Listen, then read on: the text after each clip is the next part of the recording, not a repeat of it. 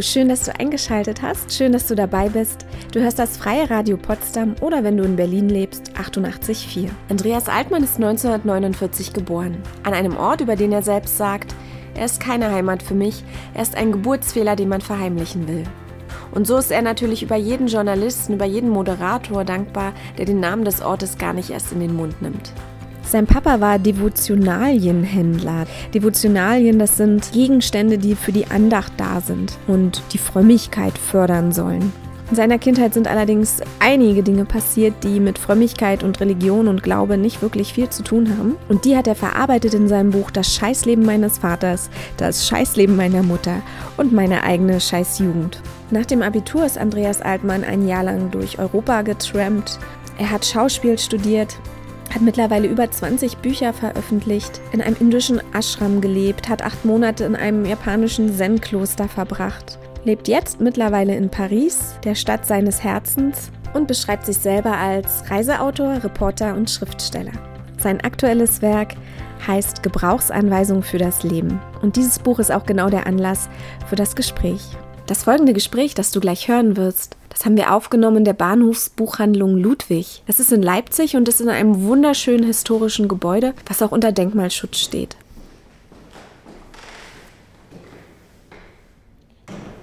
Und zwar sitzt der Andreas Altmann vor mir, den ich gestern das erste Mal persönlich auf der Buchmesse in Leipzig begegnet bin.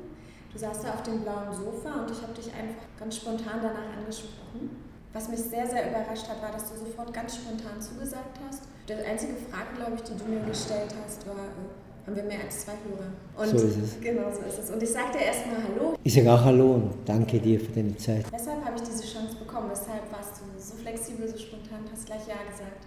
Weil du ein freundlicher Mensch bist und zweitens ich narzisstisch bin und rumsüchtig.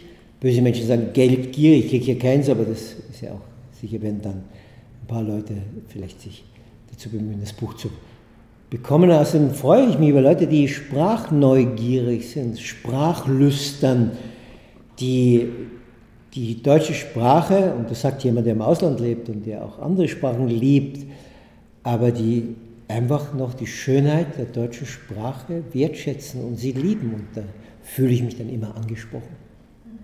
Wir befinden uns hier gerade in einer wunderschönen in einer wunderschönen alten Buchhandlung im, Künstlerzimmer, das man uns freundlicherweise zur Verfügung gestellt hat. Und du hast gerade aus deinem Buch vorgelesen, Gebrauchsanweisung für das Leben. Diese Reihe, Gebrauchsanweisung, ja. ist die berühmteste Reihe in Deutschland, auch die erfolgreichste. Berühmt wurde sie, es ging an mit Städte oder für Länder, Gebrauchsanweisung für Peking oder Gebrauchsanweisung für China, Gebrauchsanweisung für Kalifornien. Ja? Das Angebot wurde dann größer. Ähm, der Piper ist mein Hauptverlag. Ich habe schon sechs, sieben Bücher, glaube ich, vier Bestseller darunter, für den Verlag geschrieben.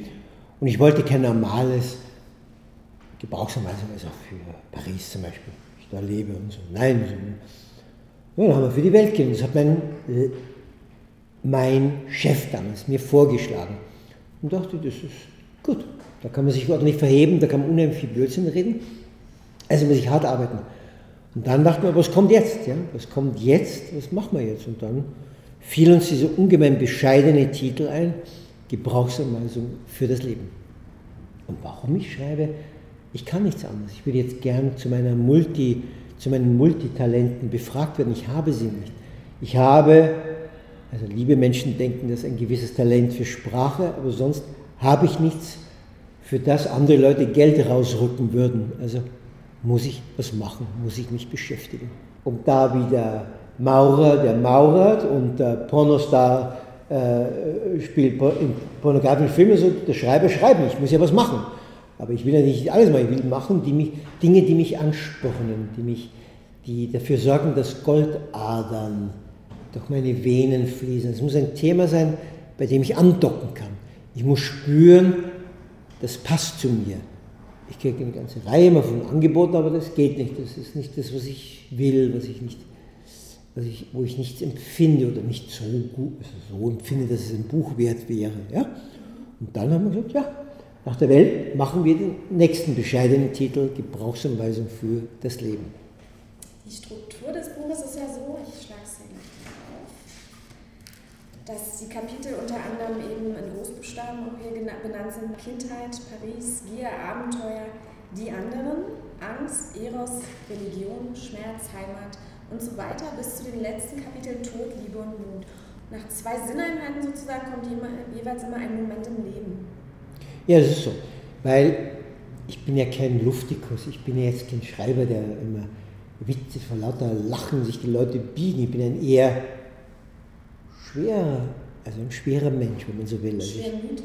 Naja, bin ich vielleicht nicht, aber ein bisschen melancholisch und äh, ich setze mich wie viele andere Leute auch mit den Fragen, die wir haben. Wir alle haben Probleme, wir haben alle Fragen, wir alle haben offene Fragen. Und um diese schweren Themen wie Religion, wie Schmerz, wie Tod, wie, um das aufzu, ein bisschen aufzuheitern, sollen Geschichten kommen, die den Leser keine Schmuckstückchen, das sind ein, zwei Seiten, mit einer Ausnahme, wo die Geschichte länger ist, die ihn erheitern, die ihn erfreuen. Und dann, zack, geht's weiter. Stimmt, das ist mir auch aufgefallen. Du sagst in mehreren Kapiteln immer wieder sinngemäß, aber dieses Kapitel soll heiter enden.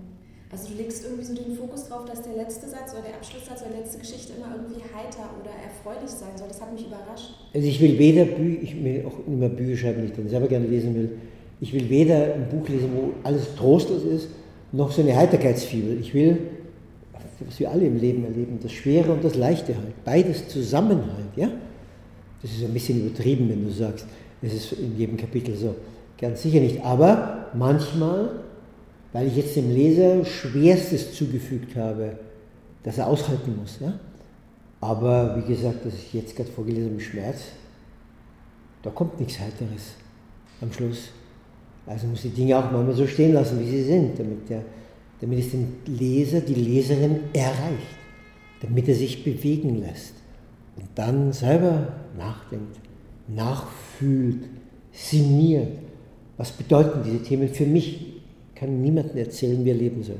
Ich kann ihn nur anstoßen, schubsen, vielleicht machen wir einen Tritt in den Hintern, damit er, sie manche Dinge vielleicht ändern. Merken, wie wertvoll das Leben ist, wie ungeheuer geheimnisvoll, wie nicht wiederholbar. Ich bin ja auch glaubensfern.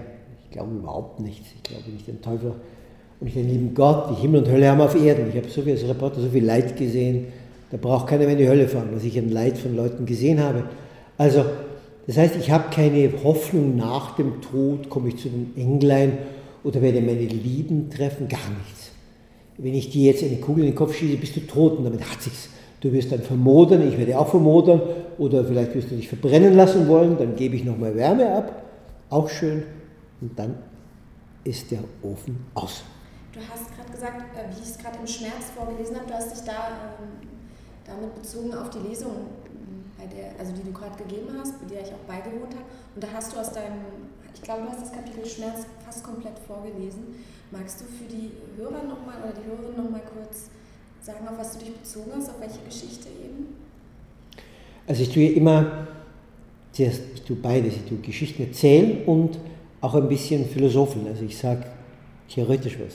Da hatte ich nichts Abgehobenes. Also ich bin 15 Fußnoten und äh, gespickt mit Fremdwörtern. Nein, sondern Sprache, die natürlich poetisch sein soll, aber auf der anderen Seite den Laien, ich bin ja auch kein Psychotherapeut, ich bin ja kein gelernter Psychotherapeut, aber den Laien dazu bringt, über gewisse Dinge nachzudenken. Ja? Und dann kommt die Geschichte, die, die Geschichte, was passiert. Ich habe zuerst von meinem eigenen Schmerz, ich hatte einen schweren Unfall 2015 und war dann fünf Monate, ja, so will ich dramatisiere mal, Krüppel. Und äh, dank eines endlich dann irgendwann gefundenen, formidablen Arztes, dank der Liebe meiner Freunde, dank, und das geht, ohne das geht gar nichts, von Glück, einfach unverdientes Glück, und dank meines eigenen eisernen Willens, habe ich, bin ich nach fünf Monaten davongekommen. Aber das ist, wie gesagt, nur die Fliegengewichtgeschichte. Dann kommt die Geschichte von den beiden Brüdern Hamid und Chet in Kabul. Ich habe als Reporter dort gearbeitet. Und diese beiden, wir wissen, Bürgerkriege in Kabul mit den Taliban und so weiter. Diese beiden Brüder haben einen Blindgänger, es gibt sehr viele Minen in Kabul. 22 Millionen Quadratmeter allein in Kabul sind vermint und haben diesen Blindgänger nicht das Blindgänger gesehen, haben wollten ihn wegräumen. Und dabei ist Hamid, also er wurde zwar verletzt und Schrapnell, also diese Teile sind in den ganzen Körper gesaust, aber er wird seine Glieder behalten, während Chet in diesem Augenblick in die Hölle abgestiegen ist, weil sie mussten ihm beide Unterarme abgesägt werden. Das Knie, ein Knie wurde ihm weggesägt, die Fuß, an einem Fuß die, die Fußsohle weggeschabt und natürlich hunderte von äh, Einschlägen. Und dieser Junge, der 15 war, wird dann, weil es gibt kein Geld für Prothesen in Kabul, wird dann als Opferstock irgendwo aufgestellt werden, natürlich bettelarme Familie. Und wird dann, wenn jemand vorbeikommt, seine beiden Stümpfe ihm entgegenstrecken, als zeigen wir zu, ich bin Krüppel, gib mir ein bisschen Geld. Und sieben Jahre später habe ich ihn wieder besucht und habe ihn nicht angesprochen, ich hatte nicht den Mut. Er stand an einer Kreuzung wie es vorauszusehen war, hat ein paar Suren aus dem Koran geleiert. Ich vermute, dass er dort steht, auch unter Drogen. Wir wissen alle, Afghanistan gehört zu den führenden Heroinhersteller, Hersteller. Also man kommt relativ leicht an Drogen ran, um dieses verlorene, gnadenlos höllische Leben, ein junger Mensch durch Schuld, welche Schuld soll er haben? Er ist ein junger Kerl, was kennt er sich aus mit Blindgängern? Aus reinem Zufall, ganz glücklos in dieses aberwitzige, absurde Leben eines 15-jährigen Krüppels gerät, der in seinem Land absolut keine Chance hat für ein menschenwürdiges Leben. Macht dich, wenn du sowas erlebst auf deinen Reisen, wenn du so Schicksale erlebst, und mit Erleben meine ich wirklich, du bist hautnah dabei. Du hast selber vorhin in der Lesung gesagt, du hast dir mal versprochen, dass du alle Facetten erleben möchtest und äh, auch dich nicht scheust hinzuschauen, wenn es grausam, furchtbar oder makaber wird. Also du warst sogar bei der OP von ihnen dabei, von den beiden Brüdern. Du hast, du hast hingeschaut. Was empfindest du da? Macht es dich wütend? Wirst du zornig aufs Leben? Also es ist ja auch sehr einfach dann frustriert oder verbittert zu werden, wenn man so viel Elend sieht, oder? Ich, ich komme da auch in eine Szene vor, wie eine Frau, die in Bangladesch ist das. Die Frau, ich war in einem Krankenhaus in, in Dhaka, in einem Krankenhaus in Dhaka, der Hauptstadt von Bangladesch, wo Frauen behandelt wurden, die von eifersüchtigen Männern, die was von ihm wollten, aber diese Frau wollte jetzt sich nicht für diesen Mann entscheiden.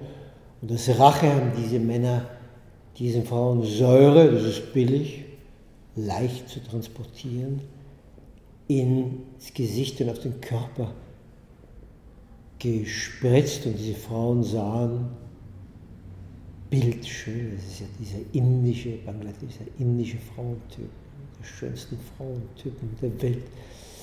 Und diese bildschönen Frauen sahen wie Halloween-Fratzen aus, total verkohlt. Völlig anderes Themen ich nicht vorgestellt Frau Auge rausfällt, das ist Unfall, der Mund verzerrt ist. Du kannst dir gar nichts machen, du müsstest sofort Wasser draufschütten, aber es geht nicht sofort, das ist irgendwo auf der Straße. Ich bin vom Leid fasziniert. Fasziniert im Sinne von fasziniert. Ich bin ja von Hitler fasziniert. Fasziniert heißt ja nicht. Fasziniert ist ja neutral. Ich bin ja nicht positiv fasziniert, sondern ich bin, ich will wissen, wie Menschen damit umgehen. Wie gehen sie mit diesem, damit ich auch selber was lerne. Mein, mein Leben ist eine, eine Glücks, ein Glücksrad im Vergleich zu dem, was diesen Leuten passiert. Obwohl ich habe ja ein Buch geschrieben über eine eher anstrengende Jugend. Aber das ist ja im Vergleich gar nicht. Ich hatte ja auch die Chance, aus diesem Unglück rauszukommen. Diese Frauen, die werden vielleicht so weit operiert werden können, dass der, das Gesicht überhaupt nicht funktioniert, dass der Mund, der völlig verdreht ist dann und verkrüppelt, dass der irgendwie so eingerichtet ist, dass sie wieder essen kann. Aber sie wird immer gezeichnet werden. Diese Frauen haben natürlich auch Selbstmordgedanken, aber die Kultur des Landes ist, ist da nicht dafür. Also da denke ich mir, was wäre, wenn ich so leben müsste? Und da bin ich dankbar. Nicht dem lieben Gott. Ich gebe dir dem lieben noch dem bösen Gott. Ich bin dankbar, einfach so, dass ich, dass ich davon komme, dass, ich, dass mir so Schreckliches nie passiert ist. Ja? Das ist Das interessiert mich, wie diese Menschen sind, was, sie, was dieses Drama mit ihnen macht. Und genau, was es mit ihnen macht, und du sagtest auch, wie sie damit umgehen. Hast ähm, in deinem Buch geschrieben, dass eigentlich kein Moment dein Leben wirklich verändern kann. Über den Satz bin ich sehr lange hängen geblieben. Wo stand der? Das verstehe ich nicht. Ich weiß nicht. Ja, warte. Schau mal nach. Ach, hey. Vielleicht weißt du, in welchem Zusammenhang das war? Ja, ich weiß den Zusammenhang. Und zwar ging es darum, ging es darum, dass viele Menschen sagen, zum Beispiel, wenn sie jetzt einen Retreat gemacht haben oder beim Schweige, bei der Schweige, so. dass sie sagen, oh, das hat mein Leben verändert, seitdem ist alles. Ja, ja, und dann hast du diesen Satz, diesen kurzen Satz. Wir sollten nicht immer so, so wahnsinnig uns über, immer übertreiben, unsere Erfahrungen so aufbrezeln. Wenn wir ja mal einen Zen, also einen Meditationskurs machen oder wir gehen mal um den, um den um irgendeinen Berg herum oder wir nehmen einen Marathon in New York teil, dann äh, soll man das nicht, das wird jetzt alles wird anders. Natürlich wird nicht alles anders, sondern es tut uns beeinflussen, diese Erfahrungen. Noch nie, wir alle nicht, hatten irgendein Erlebnis, so das jetzt total unser Leben verändert hätte. Es hat aber beigetragen, dass ich Dinge gelernt habe. Ich will ja nicht, dass Leute immer so so schamlos übertreiben. Das war ein bisschen damit gemeint. Mach mal wieder. Wie mit der, wie mit der Abmachungskur. Dann machst du sie und dann kommt aber nach einer gewissen Zeit kommt die Fettsucht wieder zurück und so weiter. Also cool, nicht so wichtig nehmen, das will ich damit sagen.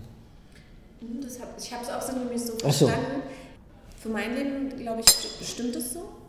Ich hatte nicht diesen dramatischen Moment, der alles mit einmal verändert hat, sondern es ist eher so ein Prozess. Natürlich, den haben wir alle. Bei deinem Leben und bei dem Ding, also nicht nur die dich persönlich betreffen, sondern auch die dich betreffen, weil du sie bei anderen erlebt hast, weil du dabei warst. Würdest, trotz, also würdest du sagen, selbst in deinem Leben gab es nicht das ein einschneidendes Erlebnis, wo du gesagt hast, ich war danach nicht mehr derselbe? Ich habe auch noch in dem Zusammenhang ja erwähnt, dass es natürlich Begegnungen mit Frauen und Männern gab, die mich überwältigt haben und die sicher dazu beigetragen haben, dass auf allalong irgendwann in einer gewissen Zeit dann Positionen, Denkpositionen verändern. Das ist ja hoffentlich jeder. Das ist ja furchtbar, wenn man sich nicht ändert. Das wäre schrecklich. Ich mache doch neue Erfahrungen. Ich würde gewisse Dinge in meinen früheren Büchern, das ist ja mein 20. Buch, vielleicht heute anders schreiben und so. Aufgrund der Erlebnisse. Aber jetzt, dass ich irgendein Paulus-Erlebnis hätte und der Heiland auf meinen Kopf stieg und jetzt bin ich äh, also zuerst Saulus und jetzt bin ich Paulus, habe ich ganz gewiss nicht.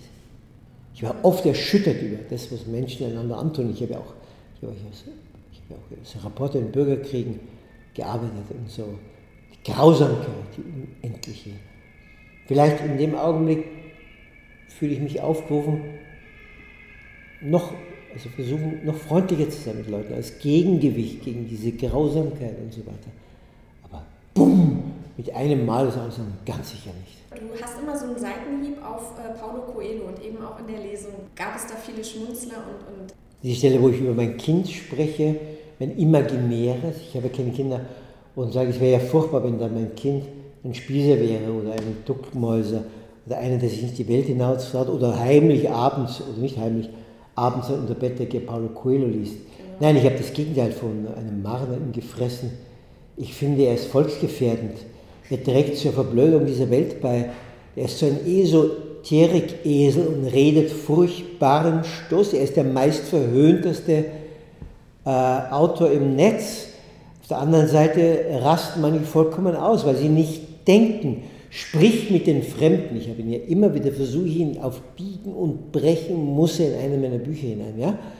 Er spricht mit dem Fremden, auch wenn du deine Sprache nicht sprichst. Ah, so wie seine Bücher geschrieben mit Händen und Füßen und Augenrollen. Da kann ich natürlich ein paar Sachen sagen, aber das, was interessant ist, das Komplizierte, dafür brauchen wir die Sprache. So ist Dummes zu sagen. Anstatt er sagt, lern Sprachen, bevor du reist. Mach einen Sprachkurs. lern was im Leben. Und mache ich diese Sprüche, folge deinen Träumen. Mein Gott, das meine ich denn. Ist dir das alles zu pathetisch? Magst du auch die Worte nicht, die er benutzt, oder geht es dir um die Inhalte? Alles. Es ist einfach dümmlich. Er hat ja auch den äh, Bad Sex Award bekommen für die schlechtest beschriebene Sexszene. Die wird, der wird jedes Jahr in England vergeben, dieser Preis. Er wird ja links und rechts verhöhnt. Nur hat auf der anderen Seite eine gigantische Lesergemeinde. Ja, die muss man aufwecken. Das ist unglaublich. Das ist doch, da heißt immer, warum, wie komme ich dazu zu kritisieren? Der Schreiber muss Leute beuteln, schütteln. Ich schreibe doch keine Heimatromane, sondern du musst Kante zeigen als Schreiber. Der Leser, Leserin soll wissen, woher kommst du? Welche Meinung hast du? Es gab mir, ich erzähle eine kleine Anekdote, eine Frau schrieb mir dann eine Leserin, die ich nie kennengelernt habe, also ich fand es ja undenkbar, wie ich das Buch da gelesen, ich weiß nicht mehr welches, wo ich da über die herziehe, ich dachte, was für ein eingebildeter Pinkel sie sind und dann habe ich mir gedacht, okay, gut, ich lese nochmal. Und nachdem ich sie gelesen habe, merke ich plötzlich, sie haben recht. Das ist Dunst, das ist dümmlich, das ist einfach dümmlich. Ja, und ich war, ver, ja, ich war verhext, ich war nicht. Ich habe schon einige Leute weggebracht, die dann, ich ja auch, ich habe ja auch früher Herkules-Filme angeschaut, aber heute gehe ich in keine Kraftbrautsfilme mehr. Ich habe mich hoffentlich auch entwickelt und fand was. Oder Tarzan-Heftchen gelesen, aber gibt es ja glaube ich heute nicht mehr. Oder so Sigurd-Heftchen mit so Sprechblase und so, natürlich nicht. Aber äh, der Herr, allein deshalb glaube ich schon nicht an lieben Gott, hat leider zu wenig Hirn abgeworfen. Und äh, Denken ist ja, wie wir alle wissen, danach kein Massensport. Und ich würde gerne die Leserinnen und Leser dazu aufrufen. Denk mal, think for yourself, habe ich heute den jüdischen äh, Schriftsteller den sagen gedacht. Denk selber, im Anspielung auf Holocaust, auf Auschwitz, tu nicht das, weil ein Nazi-Depp zu dir sagt, Jude sind böse, du musst sie verfeuern, sondern denk darüber nach. Der Jude ist nicht besser und nicht schlechter als du bist. Warum soll ich ihn verfeuern? Aber warum tun wir das? Weil es diese Millionen, hunderte von Millionen Menschen gibt, die einen Autoritätskomplex haben. Und denen sagt man was und diese Autorität ist angemaßt, meist mit Gewalt. Also mache ich das. All die Verbrechen, Stalin, Hitler, Pol Pot in Kambodscha, wo auch immer, wären niemals ohne die Folgsamen möglich gewesen, die, die nicht denken für sich selber, sondern ihr Hirn und ihre Gefühle abstellen und einfach gehorchen. Aber Gehorchen in meinem Weltbild ist die Ursünde. Das hat so ein bisschen mit dem zu tun, was du gerade gesagt hast, selber denken. Du hast, glaube ich, eingeleitet vorhin auch ein Buch. Ein Buch wird erst dann zum Buch, wenn es gelesen wird, sonst ist es nur ein nutzloser Gegenstand, der rumliegt. Es ist ja nicht nur das Lesen, sondern eben auch das Antizipieren, darüber nachdenken, sich Notizen machen, ähm, in, das, also in Diskurse kommen darüber. Und du hast eben auch äh, erwähnt, dass du selber Sätze, die dir was bedeuten, die du schön findest, die sich dir ins Herz brennen, dass du die in ein Notizbuch auch. Mein Tagebuch, ich führe jeden Tag Tagebuch. Digital. Und, ähm, ich habe mich so, so umgeschaut, als du diesen Satz gesagt hast. Die Durchschnittsalter heute, was würdest du sagen? 50, kommt das hin? Das ist interessant. Ich schreibe nicht für, ich bin kein, kein Popliterat. Also mhm. die 18-Jährigen kommen nicht mit Ausnahmen. Das heißt, die Leute spüren, du brauchst eine gewisse Lebenserfahrung. Sonst kannst du mit diesen Büchern nichts anfangen. Du musst schon einiges hinter dir haben, um die zu verstehen. Das ist vollkommen klar. Und gleichzeitig habe ich darüber nachgedacht, wenn man deine Bücher, oder zumindest ich beziehe mich jetzt mal nur auf die Gebrauchsanweisung für das Leben, man das wirklich an sich heranlässt und versteht im Sinne von nicht vom Kopf verstehen, sondern so nah an sich ranlässt, dass man gezwungen ist, eigentlich sich einen Arschtritt zu geben und was zu verändern in seinem eigenen Leben. Ja, vielleicht bist du dann ein frühreifes Früchtchen und verstehst schneller. Ich, ich würde nicht behaupten, ich würde gar nicht mir anmaßen zu sagen, ich verstehe alles. Ich, ich, was ich nur meine ist, wie viele von den Menschen, die da draußen saßen, weil je älter man wird, desto schwieriger wird es ja auch, sich einzugestehen, dass man vielleicht ein bisschen wie wahr du sprichst, Scheiße ja? baut. Und Oder im Sinne sein Leben auch vergehen hat lassen. Ja, weißt du, wie schmerzhaft das ist? Wie viele Leser können dann wirklich aus so einer Lesung gehen und das annehmen und sagen, ich schlage einen neuen Weg ein? Ähm, ich bin einer von diesen Menschen, die er in diesen Büchern beschreibt, die ihren 9-to-5-Job haben, die stupide sind, die sich vor den Fernseher setzen und nicht denken. Ja, aber ein bisschen was kann er ändern. Das kann jeder, auch mit 50. Er muss ja gerne helfen. Ich sage auch, ich rede über die Arbeit, das Kapitel Arbeit. Es geht nicht darum, glamorous Beruf zu haben. Nein, es geht darum, dass du was machst, was dich erfüllt. Ich kenne einen Schreiner, das ist ein super äh, glücklicher Mensch, weil er schöne Dinge tut, weil er was macht. Er macht eine Tür, einen Tisch, der ist toll, der ist gebrauchsfähig, den braucht jemand, der nutzt, den anderen Leuten, dem anderen Menschen, für der, der ihn den Auftrag gegeben hat. Es geht nicht um ein wildes Schauspielleben aus Hollywood zu führen. Nein, es geht darum, dass du wach bist, weltwach, dass du teilnimmst an der Welt, dass es dich interessiert, dass du neugierig bist. Das kann jeder Mensch, da brauchst du nichts. Da kannst du auch 9 to 5 sein und dir früh zur Arbeit und am Abend nach Hause gehen. Es geht nicht darum, ich spreche nie, also ich müsste mich wundern, wenn da drin stehen würde, ja, du musst jetzt ein super Hecht werden oder natürlich nicht, aber wach auf, denn auch dein Leben, der Unterschied zwischen dem Meister und mir ist ja nur das, dass ich weiß, dass ich vergänglich bin. Wir kennen alle das Rentnerloch und sagen, ja, wenn ich dann Rentner bin, dann fange ich an. Nein, natürlich nicht. Du musst es vorher lernen, wach zu sein.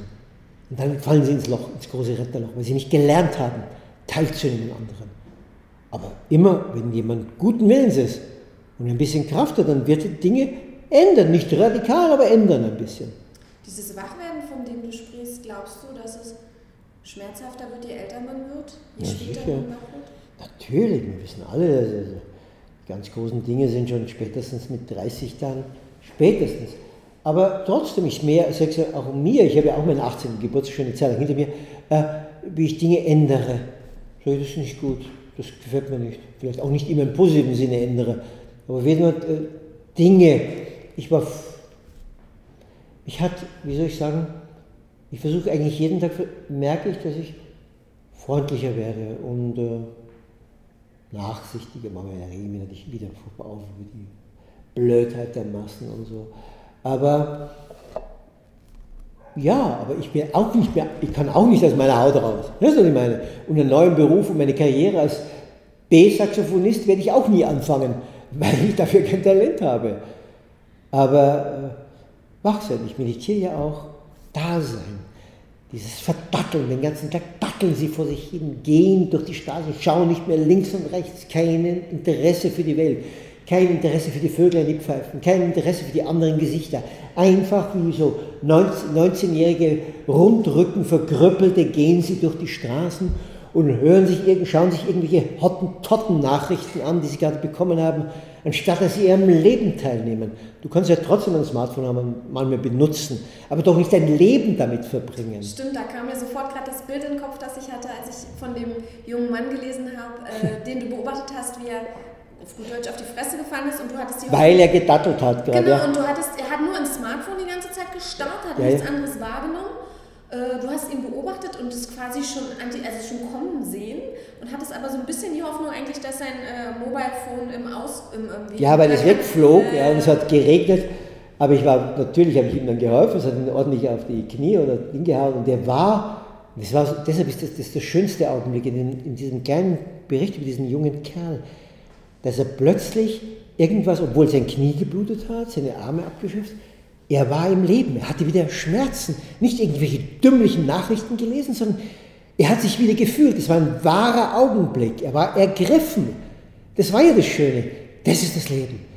Ich spüre mich wieder und lese nicht nur irgendwelchen Blödsinn, dass Madonna wieder eine neue Frisur hat oder irgendjemand in Hollywood mit jemand vögelt. Was hat das mit meinem Leben zu tun? Wir müssen vielleicht kurz für die Menschen da draußen erklären, dass das Highlight an dieser kleinen Anekdote ja war, dass er geblutet hat und dann sofort für Instagram oder Facebook seine Wunden äh, fotografiert hat. Fotografiert hat. Das haben wir jetzt ganz vergessen. Er, er humpelte dann zu auf sein äh, äh, Handy, das ja da weggerutscht ist und nicht hineingeblumst ist. Also ganz kurz vorher noch gestoppt ich habe ihm natürlich geholfen, auf die Beine zu kommen und dann, und dann war er so und dann hat er seine Wunden fotografiert. Endlich hat er mal wirklich was zu erzählen. Ja. Ich habe es erlebt. War Gefühle hatte ich richtig. Ich glaube sogar, du hast sowas schon wie endlich, endlich Schmerz. Endlich ja, Schmerz. ja, natürlich. Es war ja kein Leben, ja. der wird ja nicht zum Krüppel werden, deswegen. Ja, Aber er wird es, ich schwöre dir, er wird es tausendmal erzählen, was ihm passiert ist. Und alle werden an seinen Lippen hängen. Weil er nicht wieder nachgeschaut hat, welche Band heute das macht, sondern sein, er hat Gefühl, ein richtig, ist ja klar, wenn er jetzt furchtbar verletzt wäre was anderes, hätte ich ja nicht erzählt und so. Du hast ebenfalls gerade gesagt, dass du meditierst. Machst du das täglich? Naja, ich bin ja viel unterwegs, also wenn es halt nicht rausgeht, ich brauche schon ein bisschen einen stillen Platz und so, aber ich versuche es zu machen. Ich bin ein schlechter Meditierer, ich bin überhaupt nicht begabt, aber ich meditiere nicht, weil ich Gott suche, überhaupt nicht. Es ist eine technische Übung, um meine Fähigkeit im Augenblick zu leben, zu trainieren. Und man weiß aus der uralten Technik, Meditieren heißt nichts anderes, dass du deinen Atem beobachtest. Und das Lebendigste, was wir haben, ist unser Atem. Wenn ich dich jetzt gurgle, dann hältst du drei Minuten durch und dann bist du tot. Ja? Das wurde schon das zweite Mal, dass du mich töten willst. Ja. Vorhin wolltest du mich erschießen. Ja, genau. Jetzt willst du mich erwürgen. Das, ähm um rabiate Beispiel Menschen, das heißt, wenn du deinen Atem beobachtest, du zählst bis drei, dann bist du schon wieder weg. Du bist bei gestern, wo du jemanden getroffen hast, bei, äh, bei fünf bist du bei irgendeinem Typen, der dir gefällt, der dir eingefallen ist, auf der Straße getroffen, dann fallen dir deine Geldsorgen ein, dann fallen dir dein letzter Urlaub ein. Und meditieren heißt lernen, jetzt bin ich da mit dir. Und ich will nichts anderes tun, als dir zuhören und dir antworten. Und dafür ist Meditation für mich da. Das ist überhaupt nichts mit Gott suche oder das für mich nicht. Ich habe schon bei Bhagwan damals zum Meditieren angefangen. Ich war schon immer fasziniert, vor allem weil es so unprätentiös ist. Du musst keinem Verein beitreten, du musst nichts glauben, du brauchst keine Ausrüstung, du musst dir nichts kaufen, vielleicht ein kleines Kissen für deinen Hintern, äh, vielleicht stellst du ein Kerzchen auf, wenn du möchtest, aber das reicht. Es ist vollkommen cool. Keiner kann dich abzocken, du musst nicht keine Ideologie glauben. Atem haben je, wir alle, Konzentrationsschwierigkeiten haben wir auch alle. Lernen, das hat auch mit dem Leben zu tun. Je intensiver du ein Ding machst, wir alle wissen aus der Wissenschaft, dass Multitasking ist scheiße. Aus dem einfachen Grund, natürlich kann ich jetzt nebenbei noch einen Fuß malen mit dir, ich könnte auch noch bügeln, die Glotze. Das heißt aber, ich kann nichts richtig machen. Natürlich kann ich fünf Sachen. Ich merke das, die Leute können, merkst du, wenn du mit ihnen sprichst, dann glotzen sie wieder auf ihr Handy, keiner hat die Frage schon wieder vergessen. Ja, ein Ding tun. Man kann, wenn man klug ist im Kopf und ein bisschen mehr Größe hat als andere, schneller Dinge hintereinander machen.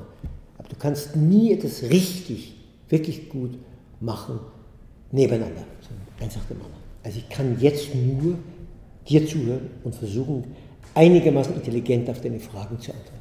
Du antwortest besser, als ich frage. Vielen Dank auf jeden Fall. Ähm, ich komme trotzdem nochmal drauf zu. Kannst du mir sagen, seit wie vielen Jahren meditierst du jetzt? 30 Jahre. Aber seit 30 Jahren. Aber ich bin 300 Milliarden Lichtjahre von jeder Art Erleuchtung, an die ich ja gar nicht glaube, natürlich entfernt. Es geht einfach wie Zähneputzen, wie Duschen in der Früh. Das ist nichts Besonderes für mich. Das ist so eine kleine Übung. Ich meditiere Stunden, manchmal 20 Minuten, zweimal vielleicht. Es ist eine kleine technische Übung, um mich zu sammeln. Und das Schöne dass oft Probleme einfach durchs Meditieren wegfallen. Nicht, weil ich die Probleme kreiert habe.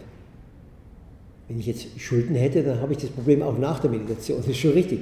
Aber ich habe, wir bilden sehr viel ein, mit oder wir haben hier Psych die fallen dann weg.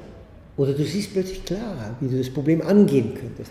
Es ist vollkommen unheilig, das hat nichts mit Anbetung, mit, mit Religion, gar nichts zu tun. Es ist eine technische Übung, die mir, ich bin überhaupt grundsätzlich ein nervöser Mensch, hilft. Allein, dass ich jeden Tag einen Plan habe. Ich schreibe mir auf DIN A5-Blatt jeden Tag links die Dinge, wo ich das Haus verlassen muss, rechts die Dinge, dem schreiben, dann anmelden und so weiter.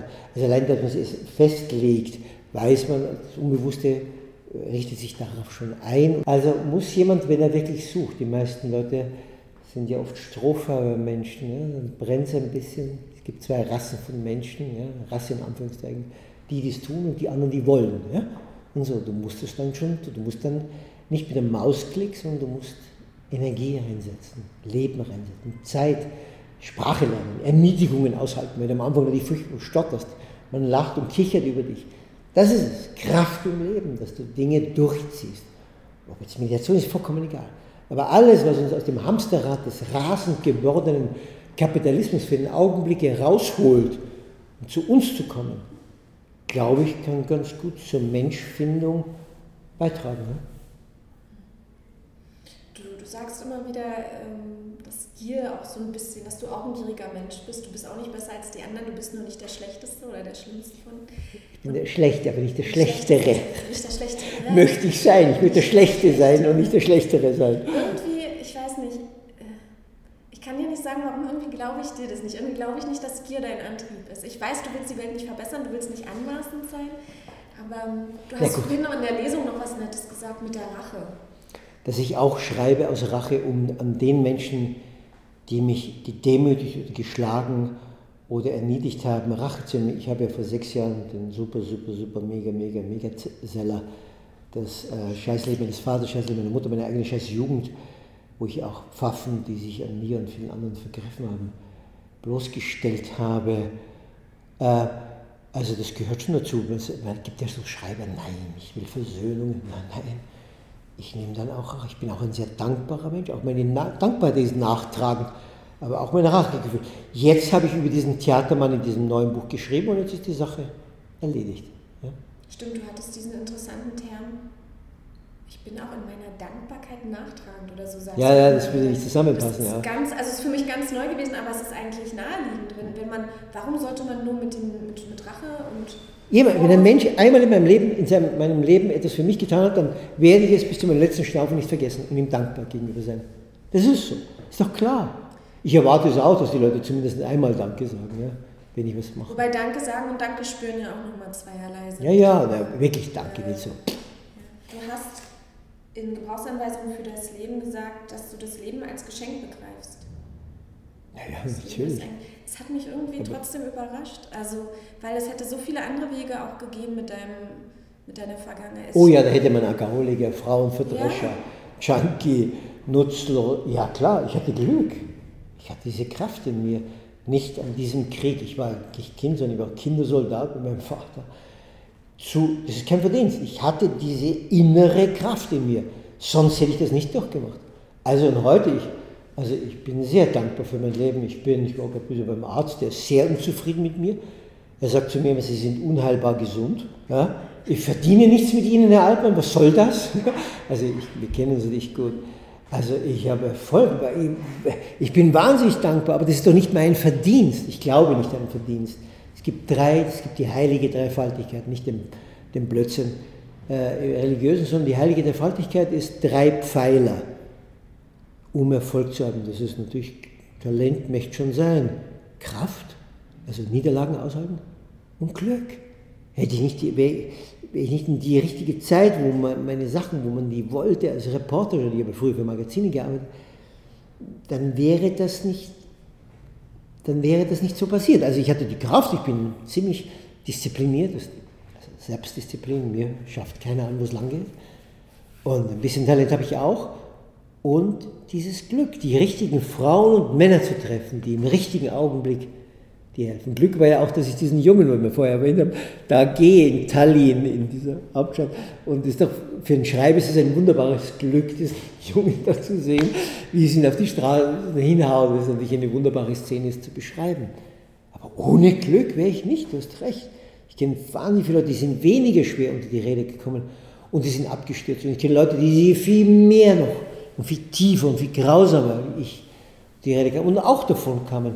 Die diesen diesen, ich kenne ja so KZ-Überlebende, ja, meine Jugend war ja bei Gott anstrengend, aber zwischen KZ und mir liegen ja noch tausend Sonnen. Ja? Also das ist ja nicht vergleichbar. Und die trotzdem es geschafft haben. Und die haben sich umgebracht, nachdem sie sogar befreit waren, weil sie so kaputt waren, dass sie nicht mehr leben konnten und wollten. Ich hatte nur, als ich diesen Satz gelesen habe, dass das Leben ein Geschenk ist, das ist wie wenn du auf eine Geburtstagsparty gehst und ähm, dir zwingt jemand was auf, was du, ein Geschenk, was du nicht willst. Also diese Verbitterung. Ja, es wird halt nur dann, äh, die Leute reden ja oft. Dann sage ich, okay, dann mach doch Schluss. Dann hängt, dann müsst, oder sie wären plötzlich in Todesgefahr. Die würden trotzdem kämpfen, damit sie überleben. Also es ist ja oft so um mitleidsheischend und so. Natürlich hast du recht. Viele haben kein Glück im Leben. Gottes Willen, die mit 40 Krebs bekommen. Frau, ich kenne Frauen, denen beide Brüste abgenommen werden. Das ist scheiße. Das ist schon richtig. Aber wenn wir ganz ehrlich sind, die meisten Menschen, bei denen passiert es ja nicht. Die, die, haben ja keine Erschütterungen in dem Sinne. Ja? Da stirbt mal ein Angehöriger, aber das gehört ja nun mal zum Leben dazu. Aber es ist zuerst einmal, wenn du, ja klar, das ist schon recht. Ich, ich wüsste mein Glück, das ich heute habe, ich könnte keinen Grund aufführen, warum ich das verdiene. Den gibt es nicht. Ich hatte ein Glück. Gut. So ist es. Es geht um Sprache und du sagst eben, weder die Liebe noch, die, noch eine Therapie noch eine Lotto-Million hätten dich jemals über dein Leben als Versager hinweggetröstet. Und ich meine, du hast ähm, diverse Preise schon, also von deinen ganzen 20 Aber es war alles nachher, nachdem ich war 38 ich zum ersten Mal Erfolg hatte. Damals, ich war ja ein ein spätes Zünder, andere kommen ja mit der Gitarre auf der Welt und dann werden sie Rockstars. Ich habe ja alles ausprobiert, ich habe drei, zwei Studien abgebrochen, drei Studien das eine habe ich nicht abgebrochen, aber doch zum versagt. Ich habe 20 Jahre Therapien gehabt. Ich habe 13 Berufe gehabt, die, die nichts geworden sind, wo ich nicht sein wollte. Ja, ich, das alles, diese Therapien, das, wenn mich jetzt jemand, eine Frau wahnsinnig geliebt hätte, das hätte mich nicht getröstet darüber, dass ich eine Null bin. Ich wollte meine Ego befriedigen, mein Narzissmus. Ich wollte to be somebody, habe ich letztes Mal gelesen. Everybody wants to be somebody. Er will jemand sein. Jeder auf dieser Welt. Nun habe ich durch meine Kindheit, meine Mutter hatte schon versucht bei der Geburt mich zu ersticken, natürlich einen gigantischen Narzissmus aufgebaut, um diese Nichtliebe meiner Eltern, dieses fehlende Urvertrauen wieder gut zu machen. Das kannst du nie gut machen. Bis zum letzten Staufe, ich das Buch habe ich jetzt, das läuft schon in der Gesellschaft, der Spiegel-Bestseller ist der Nummer zwei. Und trotzdem, das, das, das geht dann wieder weiter, dann muss ich wieder beweisen, dass ich gut bin und so weiter. Das ist jetzt nicht, jetzt ruhe ich mich aus. Ich schreibe jedes Jahr praktisch ein Buch. Also, das, wird, das wie ein Arm. Ich schneide, jetzt kommt wieder, gehe ich auf dich los, jetzt schneide ich den Arm ab. Der wird nie nachwachsen. So ist es mit der Urvertrauen. Das wird nicht nachwachsen. Du kannst aber eine Prothese bekommen. Und so kann ich jetzt versuchen, über den Umweg von Erfolg so eine Art Liebe zu bekommen, also Anerkennung zumindest, ja, und Würde, dass keiner mir sagt, wo es lang geht, dass ich irgendeinen scheiß Job machen muss und so. Aber das Urvertrauen wird nie kommen. Das ist vorbei. Da habe ich was anderes, immerhin. Und wer ist es mein Verdienst, dass ich dieses Talent habe? Das ist von wem? Vom Teufel? Zumindest ist es dein Verdienst, was du vorhin auch meintest mit der Selbstdisziplin, dass du jeden Tag auf deinen Arsch setzt und schreibst. Herzchen, auch die Kraft des Menschen ist genetisch. Du kennst doch Baba. Resilienz meinst du? Ja, du, du kennst doch die Baba Cool, sagen die Franzosen, der um 11 Uhr kommt er dann endlich aus die Botschen, sagt der Wiener. Und dann äh, tut er ein bisschen so Zähnchen putzen und dann äh, ist er schon wieder müde, dann geht ins Kaffeehaus. Glaubst du, dass jemand freiwillig Versager sein will? Er kann nicht, er hat die Kraft nicht. Oder er greift wieder zur Flasche. Ich hatte, Gott sei Dank habe ich in einem Kaff aufgewachsen, wo es keine Drogen gäbe, gab. Die hätten, glaube ich, die haben damals gelacht und das Wort Drogen, die hätten das gar nicht verstanden. Stell dir mal vor, ich wäre 20 Jahre später auf die Welt gekommen, in den Bahnhofsviertel von Berlin und so weiter aufgewachsen. Das ist ganz was anderes. Auch die innere Kraft ist doch genetisch. Das ist doch nicht mein Verdienst. Ich habe diese Kraft immer gehabt. Ich war sie nur am Anfang gegen mich gerichtet. Also ich, ich höre dich, du sagst, du sprichst von, du hattest viel Glück im Leben ohne dein, oder du hattest Glück im Leben ohne dein Zutun, du hast eine innere Kraft und Stärke immer gehabt, ähm, um das zu überstehen, was dir passiert ist.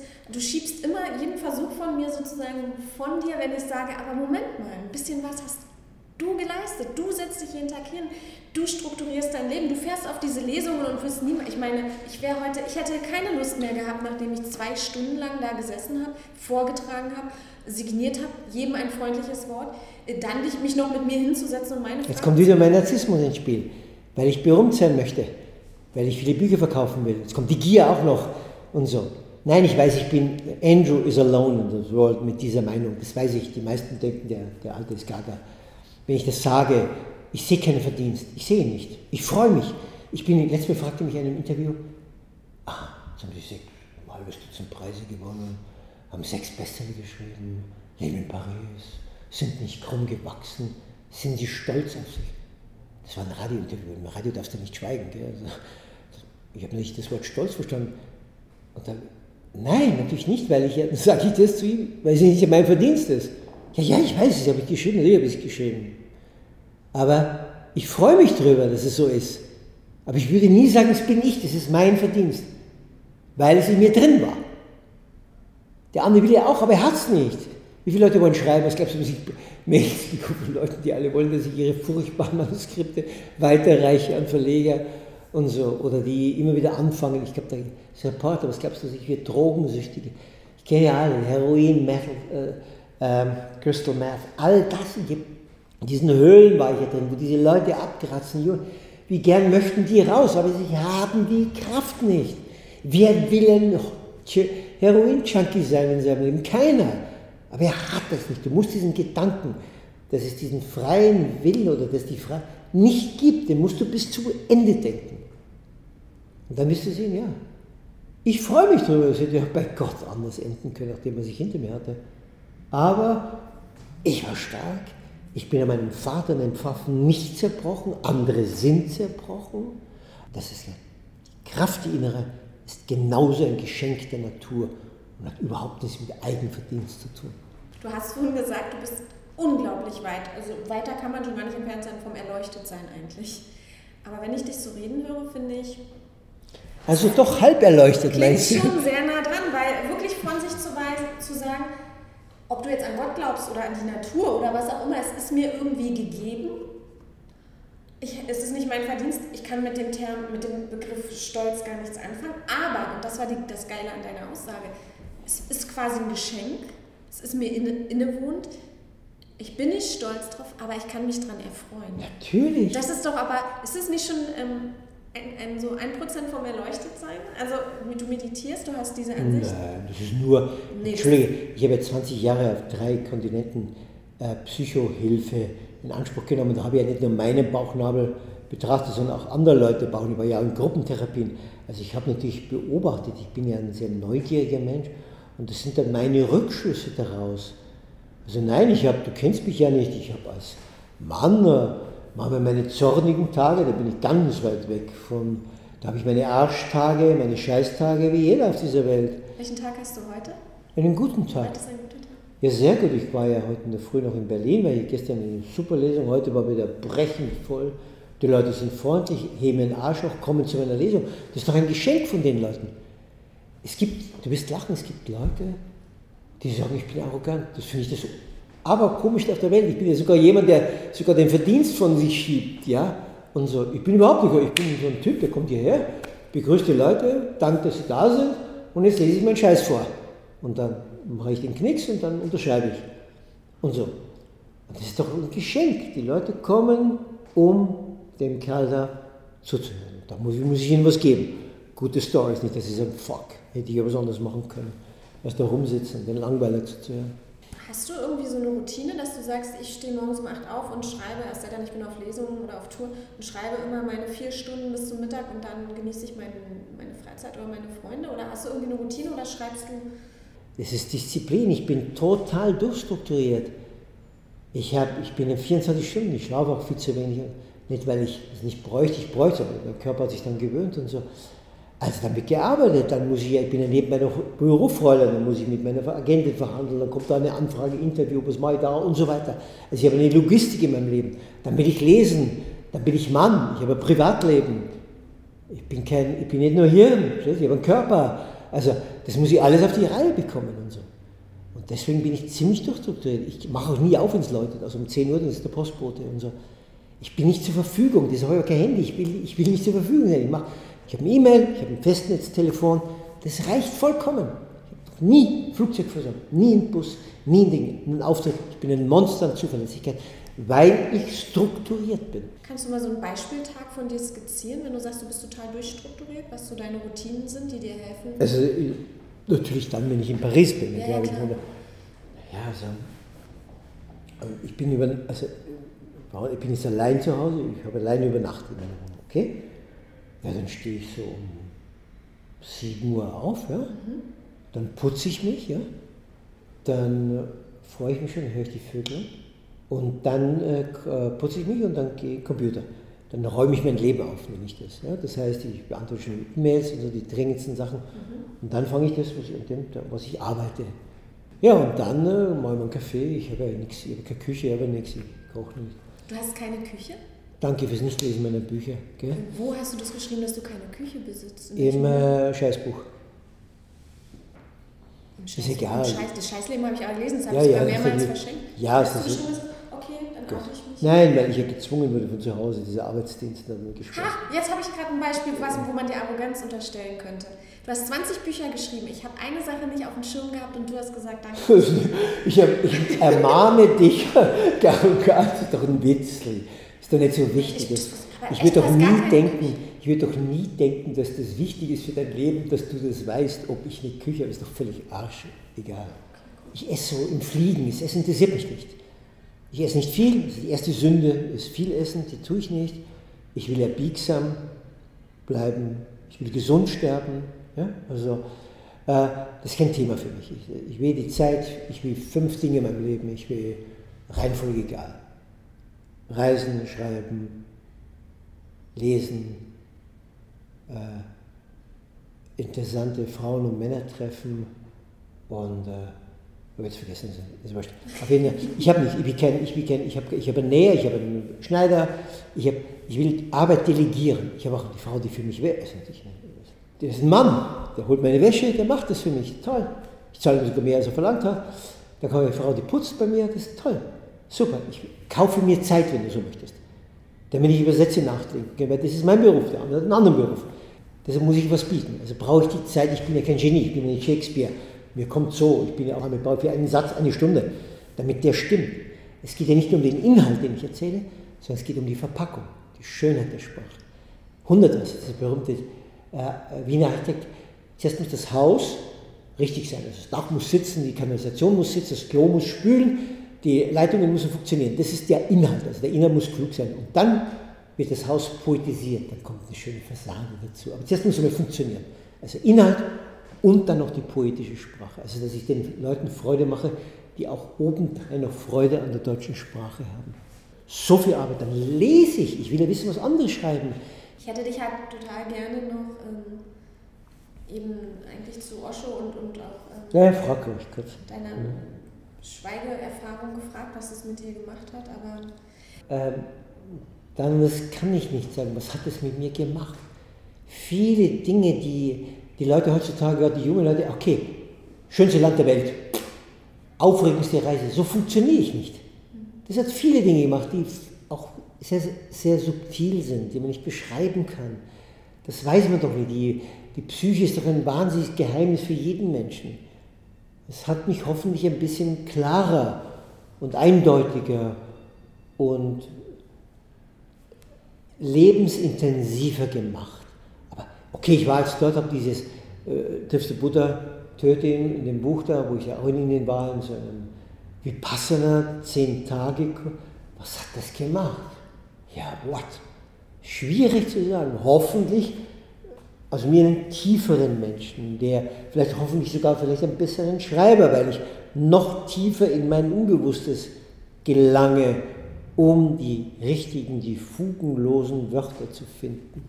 Ich mache nämlich auch in zwei Monaten Vipassana, deswegen. Ehrlich? Ja, also du musstest erst einen Anmeldebogen ausfüllen, wo du dich ziemlich nackig machst. Genauso wie in meinem Buch, überall nur das Siebe. Warum haben viele Menschen ein langweiliges Leben? Weil sie vor allen Dingen mal Komfort haben wollen. Ja, das geht nicht. Du musst dich schon ein bisschen schinden, wenn du ein besonderes Leben haben möchtest. So umsonst bekommst du das nicht. Du musst schon mal auf Schlaf verzichten. Du musst schon mal, wie ich da schreibe im Nachwort, was du investieren musst. Du musst dich auch aushalten, dass du dich blamierst. Du musst auch sagen können, ich habe mich geirrt. Du musst auch um Verzeihung bitten können und so weiter. Umsonst geht gar nichts, das Leben schon erst recht nicht. Dann hast du immer ein Scheißleben. Oder ein langweiliges, ödes, nichtssagendes, ewig gleich dahin gackerndes, fließendes, nichtssagendes Leben. Klar. Äh, also ich sage es vielleicht nochmal für die Leute, die in Vipassana kein Begriff ist. In meinen Regeln unter anderem stand eben, dass man zehn Tage lang natürlich keine äh, digitalen Medien, keine, keine Handys, keine Notebooks und so weiter äh, benutzen darf. Zudem auch keine bunte Kleidung, also möglichst unauffällige Kleidung, die niemanden ablenkt. Du darfst nicht sprechen, das ist das Wichtigste. Du bekommst ähm, zwei Mahlzeiten in meinem Fall nur am Tag und die letzte um 12 Uhr. Und du musst 21.30 Uhr, glaube ich, das Licht ausmachen und dich schlafen legen. Aber ich wichtig. Ja, und du meditierst acht bis zwölf Stunden am Tag. Ja. Aber du wirst wachsen. Viele haben aufgegeben. Die haben mir die geschrieben. Ich habe das Buch gelesen, ich habe es gemacht, ich habe nicht durchgehalten. Und viele haben Glücksstrahlen geschrieben, sie haben durchgehalten. Jeder ist seines Unglücks Schmied, das auch. Don't talk, show me. Ich es vorgelesen habe. Schwätz nicht, zeig's mir. Ja. Hic Rodus hic salta, dieser lateinische Spruch. Es war ja nicht nur im, ähm, in Delphi gab es die Olympischen Spiele, sondern auch in Rhodos. Nicht so berühmte Spiele. Und da gab es einen Angeber in alten Zeiten. Ich dachte, da bin ich damals Hochspringen Olympiasieger geworden. Und da sagten die Leute, ach, irgendwo war das Hic ist Rhodos. Jetzt tun wir mal so, als wäre hier Rhodos, springe mal hoch, damit wir sehen, ob das stimmt, was du erzählst. Und so. Hic Rhodos, hic salta. Hier ist es, beweise es auch beschrieben im Buch, sind ja auch Leute weg, die sind, die sind seelisch überfordert, psychisch oder körperlich, weil sie sagen, das halten ja, sie nicht zusammengebrochen so. Dann streckt die Füßchen aus, habe ich ja auch gemacht, dann geht es halt nicht anders. Du musst jetzt hier nicht Märtyrer, wir sind hier nicht ein, im Katholizismus, du musst ja für niemanden sterben. Dann schau, dass dich ein bisschen, die hatte ich deine Füße und die Knie werden dir wehtun und so. Schau sie an, die Leute, wie unkonzentriert sie sind, wie sie sich nicht mehr. Ja, klar, weil sie statt meditieren, statt zu leben, datteln und ununterbrochen Scheiße in ihr Hirn runterladen, die vollkommen sinnlos ist und nichtig und ihr Leben nicht schöner, nicht sinnlicher, nicht froher, nicht lustiger machen, sondern nur dazu da sind, um Zeit totzuschlagen.